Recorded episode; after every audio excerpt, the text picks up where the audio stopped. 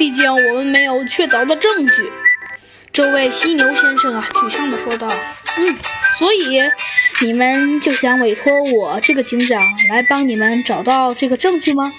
猴子警长说道：“啊，没错，我们的老鹰教授早就听说过您的大名，说您一定会来帮法帮助我们的呀。”只见那犀牛先生突然心情激动了起来。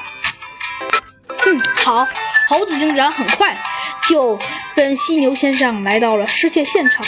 失窃现场是一幢很普通的办公楼，想想必啊，老鹰博士啊也并不想闹出特别大的动静。楼前呐，野草丛生，污水呀遍地都是。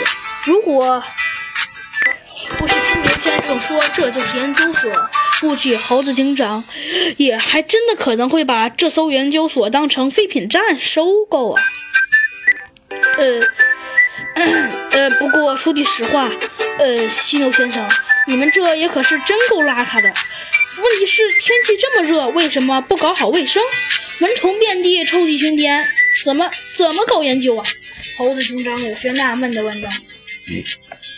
呃呃，请您谅解，呃，这是我们临租时的，呃，快快要拆迁了，所以没人收拾，呃，并且我们的博士，呃，实际上也并不想引起特别大的动静，所以，呃，犀牛先生啊，有些不好意思的笑了笑，呃，而且平时太忙也顾不上门里面，进了破楼里面呀。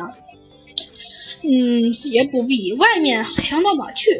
到处啊都是成堆的书籍、演算纸，桌子上啊摆着好几台电脑、打印机、扫描仪、饮水机的水桶啊，好像早就空了。吃剩的方便面纸箱也堆起的老高。平时这里有谁呀？猴子警长问。